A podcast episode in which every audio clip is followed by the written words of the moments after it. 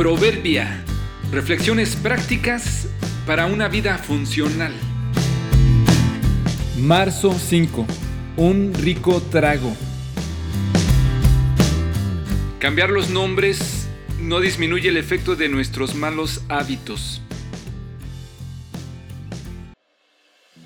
Un día caluroso fuera de casa, después de andar varias horas en actividades físicas, nos detuvimos cuatro amigos y yo para tomar alguna bebida refrescante para saciar la sed.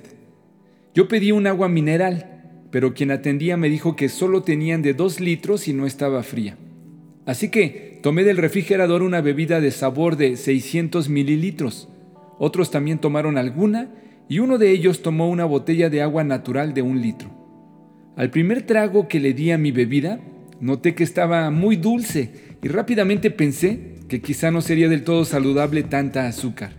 Así que tomé dos grandes tragos más para hacer espacio en la botella y le pedí a quien tenía la botella de agua natural si podía vaciar un poco en mi botella para diluir mi bebida. Con gusto accedió, llené mi botella y así disminuyó lo dulce y pude beber mi refresco. Cuando tomé el último trago, caí en la cuenta. ¿Notaste tú en esta sencilla narración lo que hice? Aquí va de nuevo.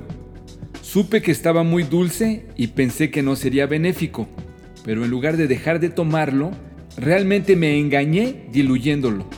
Pero al fin bebí los 600 mililitros diluidos en un poco de agua.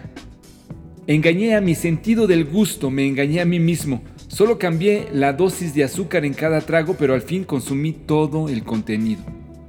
No es esta una reflexión contra las bebidas azucaradas, pobres bebidas, ellas qué culpa tienen. Más bien es hacernos pensar que así como disfracé esos 600 mililitros, disfrazamos también acciones y actitudes mucho más importantes.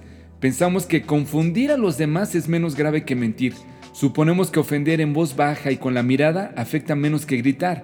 Pensamos que guardar nuestro odio y soltarlo de a poco no afecta en nada. Suponemos que mezclarnos entre la lista de deshonestos pasaremos desapercibidos. Quizá la lujuria sea menos que el adulterio. Con lo robado ayudo a los demás. Me reporto enfermo para disfrazar mi pereza. Falsifico por el bien de la familia. Quizá te justificas argumentando, pecado, pecado no es, son defectos de carácter. Yo soy como mi padre, Así somos los de esta familia, enojones por genética. Le llamemos como le llamemos, sea que lo disfracemos o lo diluyamos, si lo consumes, si lo practicas, si está presente, por supuesto que tendrá sus efectos. Quizá engañamos a la conciencia como yo a mi paladar, pero tarde o temprano pagaremos las consecuencias. Si notas un hábito pecaminoso, una falta recurrente, algún exceso, no te engañes, no lo diluyas, para de hacerlo, pide la ayuda de Dios y pide perdón a quien debes. Los que encubren sus pecados no prosperan, pero si los confiesan y los abandonan, recibirán misericordia. Proverbios 28:13